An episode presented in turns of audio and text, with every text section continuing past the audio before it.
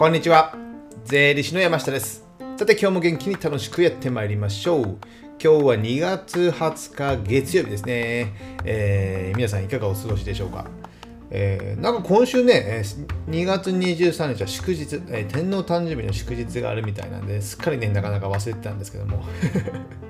祝日かとなるとね、この時期ね、確定申告時期で、えー、忙しいのにね、えー、祝日があるとね、えー、ちょっと文句を持ってしまうんですね。休みで嬉しいんだけど、みたいな、点点点。え、なんか他の日にね、え、予定を入れなきゃいけないし、アポがね、お客さんと取れなくなったりするじゃないですか。だからね、えー、税理士業界では文句言ってる人も多いんですけども面白い話ですね、えー、昔がね12月23日でしたかね天皇平成の天皇誕生日でしたっけね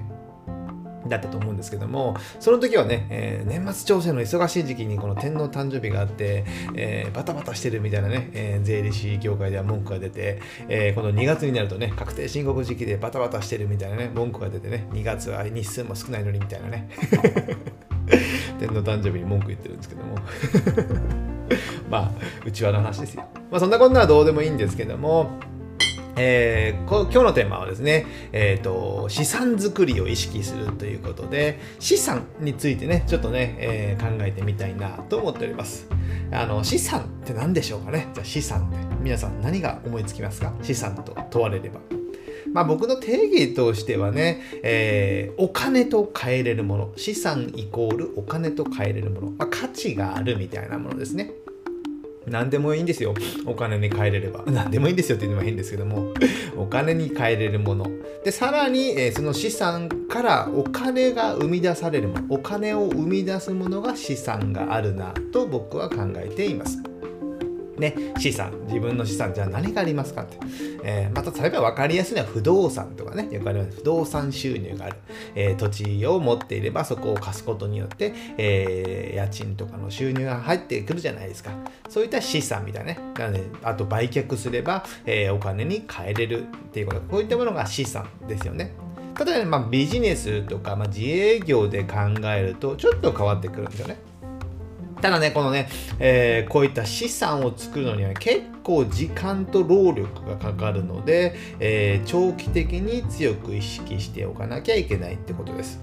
でじゃあね、この資産ってね、自営業の資産って何ですかってことですよね。何ですかというと、えー、例えばね、まあ、仕事の、まあ、経験、実務経験とかね、こういったのも資産になると思うんですよ。こういった案件の仕事は他ではあんまやったことがないので、自分のところに仕事が舞い込むっていうこともあったりしますよね。そういった経験値っていうのはやっぱ資産になるって思います。あとまあ人脈はどうかなと思うんですけども、まあ、最低限の人脈っていうのもあれば、やっぱ資産にはなったりしますよね。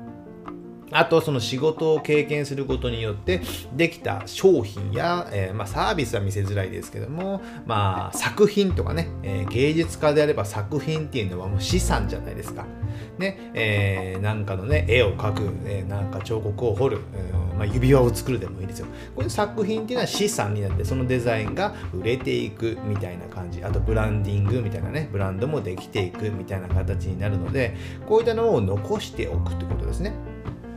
例えば、えー、ホームページを作る会社があったとして、じゃあこれまで100個の、えー、ホームページを作ったのであれば、見せれる範囲でお客さんに見せれるようにしておく。ね、営業の時にこういったものを作りましたよとか、あとデザインとか、まあ、音楽とかですね、こういったものを過去に制作してきましたよ。なので、こう僕に頼みませんか？あと、まあ、就職活動や転職活動をするとすれば、えー、これまでにこういった、まあ、プログラミングでもこういったプログラミングをしましたとかね。プログラミングちょっとわかんないですけど 作品になるかね。え、こういったホームページやデザインをしてきました。というのであれば、そういったものの、え、写真や何かしらを残して、そこで、えまあ、営業、アピール、PR でアピール、アピールできるようにしておくっていうのもやっぱ大事ですよね。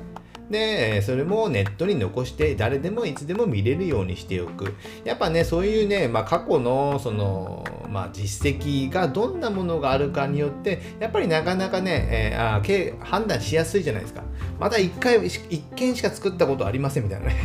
それだとなんか仕事なかなか頼みづらい。まあ、気合と根性で頑張りますみたいなね。えー、で、安くしてくれます。だったらね、いいんですよ。だからその辺ね、えー、あんまり経験がない方は安く、え、業務を請け負って、そこで実績を作るっていうのはやっぱり入り口としてはあるでしょうね。そうしないとね、なかなか頼まれにくい。僕もここならとかでね、え個人の方のフリーランスとかに仕事を頼んだりすることも多いんですけども、やはりある程度経験があって、で、まあ料金もちょっとその、ちょっとは高い、他よりはね。とこの方が、やっぱね、えー、失敗しにくい。やっぱね、いくら安くても失敗してまたね、次に手間をかけるとなるとお金もかかりますし、無駄な時間を、えー、時間を捨てることになるっていうことになるので、やっぱね、えー、そこら辺の実績がわかるもの、これまで何件作ってアーカイブでこんなに残ってますみたいなね。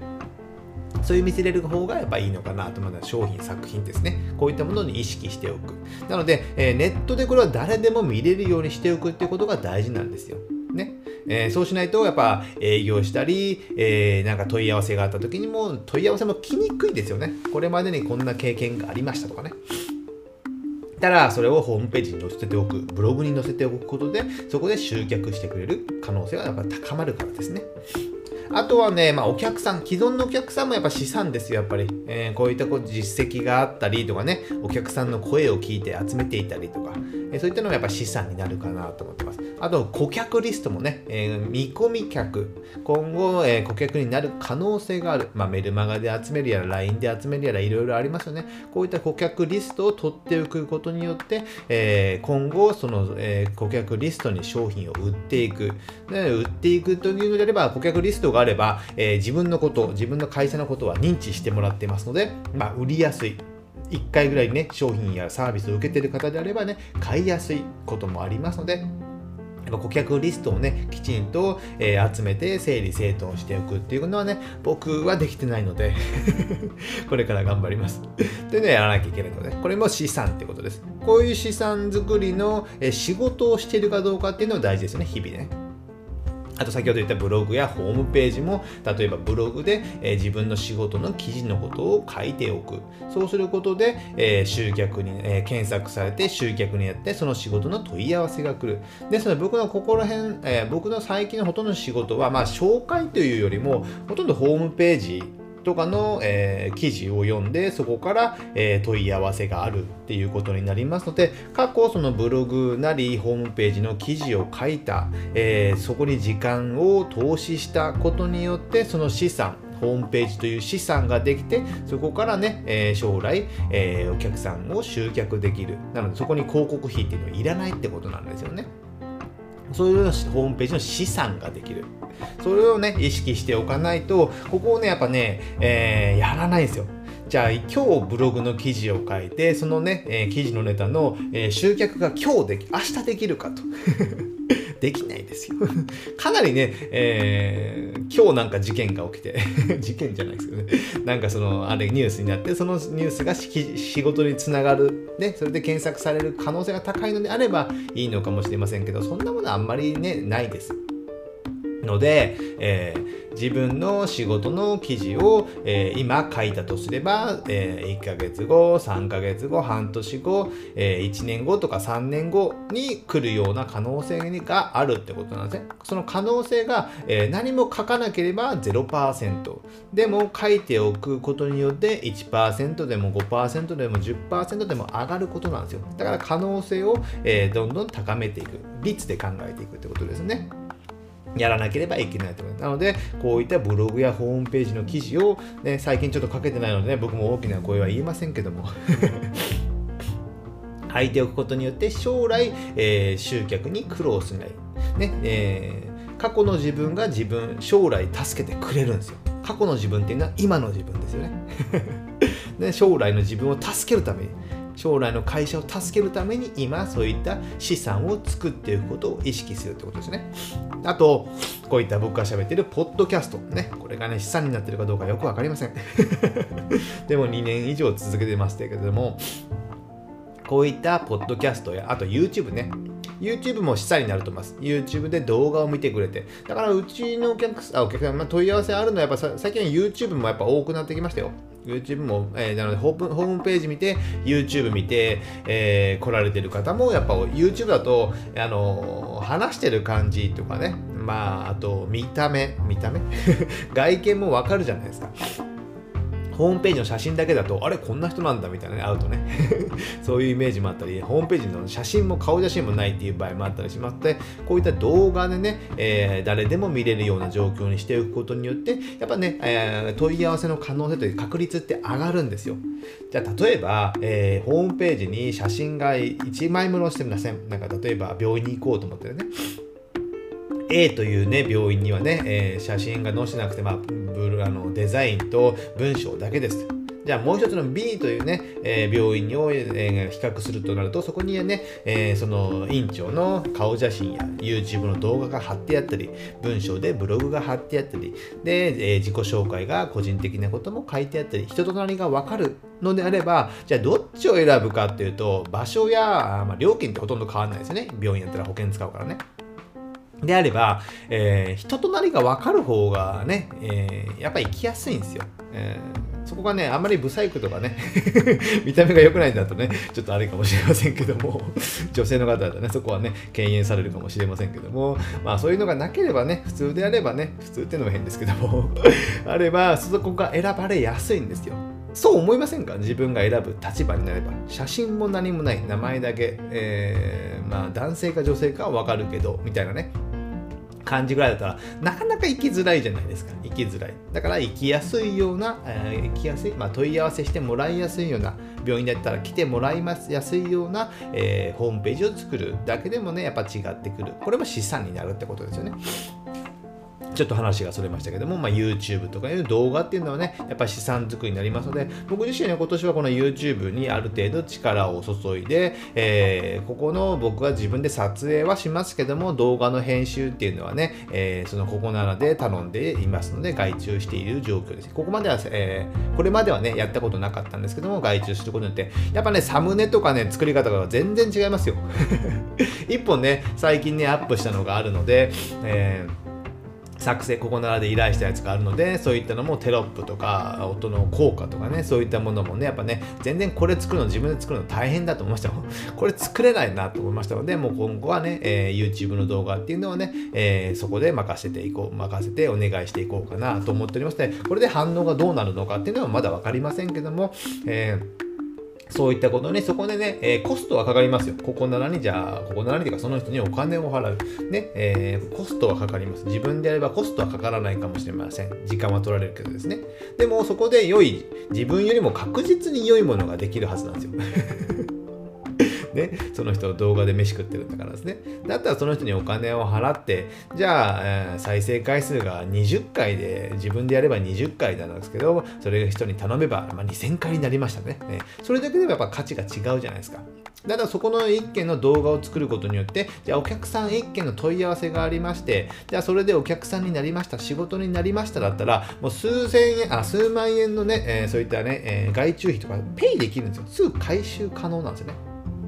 だから、そのお金をかけるのがもったいないって思うかもしれませんけども、そのもったいないのを、えー、の先を考えて、将来を考えることによって、えー、なんちゃうと、ホームページでもそうですよ。自分で作るってデザインして作る今だったらね、いろんなのがあるので、ある程度のものはできますけども、えー、自分で作るのも限界があるので、えー、そうなると自分で作ったもの、まあ、素人が作ったものっていうのは分かるんですよね、見た目がね、大体。ある程度の普通の人が見ればですね。デザインでこれ人に頼んでるんだら、頼んでるんだろうな、これ自分でね、えー、お手製なんだろうなってね、分かりますよね。そのね、見た目でもね、えー、良い記事とか書かれても、なんかね、えー、問い合わせが来なかったりするので、でしたらね、そこに数十万とかでもお金はかかるかもしれませんけども、最初にね、お金をかけることで、将来のお金を生む。それが資産ってことなんですよね。そこにお金をかけた方が僕はいいのかなと考えています。あとまあ不動産とか株式とか投資で、まあこれは資産ですよね。こういったものにもね、でも自分の自営業だけじゃなくて、こういった普通の実物の不動産の資産、金融資産、そういったものにも、えー、本当にあるもの、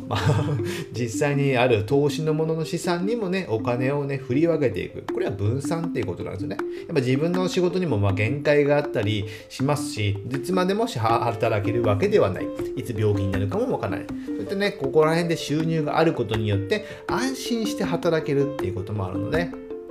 で、あと、この辺の不動産を買うとかいうのも、まあ、時間はかかったり、手間もかかったりしますので、すぐに買えるものではない。だったら、先々でこの辺で不動産を買いたいな、じゃあこれぐらいにお金が必要だろうな、最低限の知識を入れておかなきゃいけないな、えー、情報を仕入れておかなきゃいけないなっていうのはね、どんどん意識しておかないと、それが50、60、70で不動産買っても、まあまあまあ遅いんですよね。じゃあ30代、40代で買えるような状況にしておく。そうすることによって、50、60の、えー、資産、とあ資産にもなりますし収入を得ることにもなってくるんですね。今はそんなにないけども将来的に、えー、資産になっていく収入になっていくっていうことになります。あとね大事なのは、まあ、自分の会社の株式ですよね。えー、自分で会社は出資して、えー、作ってると思います。100%でほとんどですね。ほとんどの中小企業の方が。そのそれも資産なんですよね。なので、会社の資産の会社の価値を上げるっていうのもね、えー、ここは意識しておかなきゃいけない。昔ね、ちょっとね、話した動画とかでもありますので、えー、会社の出口を意識するみたいな動画もありますので、そこを見ていただいてもいいんですけども、この会社の株式っていうのもね、えー、純粋な大きな結構資産になりますので、ここはね、えー、意外と盲点になっていますので、お気をつけください。あとね、まあ大事なのはやっぱ自己投資ですよね。自営業とか自分で仕事をやるのであれば、まあ、自己投資っていうのがね、やっぱ一番の資産。まあ、自己投資がね、一番ね、えー、ローリスク、ハイリターンだみたいなね、言いますからね、リターンは大きいと思いますね。やっぱ自分に投資して、えー、やっていくっていうことをね、えー、自営業になってもね、欠かさずにやっていかないとなかなか成長がないのかなと、まあ、資産が増えないってことですね。資産が増えない、資産が高まらない、大きくならないっていうことは、将来得られる過失も小さいってこと、ね、収入も小さくなる。それを大きくすることことによって、えー、収入が得られる果実が大きくなるっていうことになりますので、自己投資。これは大事なことですね。えー、ここに時間とお金を使う。で、えー、ここの、えーまあ、だからこういったもの、今まで言ったものに、例えばブログ作る、ホームページ作っても何でもいい作品のページを作っておく、顧客リストを登録させるように仕組みを作っておくとかですね、そういった IT 化しておく、そういったものにお金を使う、そういったものの経費になるじゃないですか。ここにね、お金を使う。ここにお金を使うことによって資産を作るためのお金を使う、資産を作るためにお金を使う。それが経費になって、えー、まあ、利益は下ががって、え節税になる。で、これは良い節税なんですよ。で、節税になれば、将来、え資産ができていくので、その資産からね、将来、え収入が得れるようになって、もっとね、え良いスパイラルになるかと思いますので、ねえー、このここにお金を無駄な節税としての、えー、税金対策とかではなくて会社のね会社や自分の将来を考えた資産作りにお金を使って経費にして、えー、節税をするそして将来収入をその、え、資産から得られるようにしておくっていうのがね非常に良いね、え流れかなと思いますので無駄な節税はおやめください。でね、最後に皆さんに質問なんですけども、今日ね、えー、今日やまだ例えば今週でもいいですね、えー、今週のあなたの資産作りの時間は何時間ありますか？ね。これまで僕が10分ちょいね、ただただ喋ってきましたけども、あなたの資産作りの時間、今日、今週何時間ありますか？これがね、1時間もなかったら大変ですよ。極端な話、えー、自営業であれば、まあ、1日に最低1時間ぐらい欲しいですよね。最低ですよ。まあ、2、3時間あるとベターでしょうね。なので、例えば8時間働くとしても、8時間働いちゃいけないんですよ。8時間のうち、えー、2、3時間は今、えー、その資産作りの時間に使って、あと4、5時間とかで、えー、今の実務の、え内容をするっていう感じですね。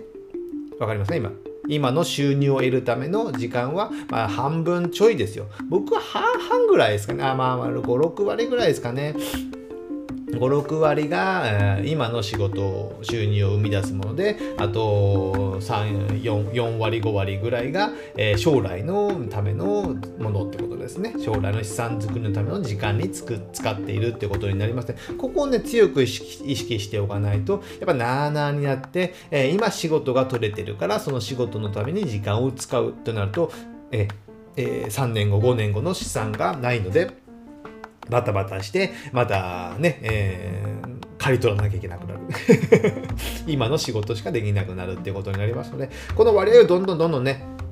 資産作りの時間にどんどんシフトチェンジしていく。これから逆転していくことによって、えー、どんどんね、えー、良い、えー、スパイラルになっていくかと思いますので、ぜひね、この資産作りを意識していただいたらなと思います。今日ね、ちょっとね、長くなりましたけども、えー、のんびりちょっと聞いていただいて、えー、何度も聞いていただいて本当はいいかと思いますので、あなたの資産作り何時間ありますか？ぜひね、えー、日々意識していただいたらいいかなと思います。じゃあね、今日はこれぐらいにしたいと思います。ではまた次回お会いしましょう。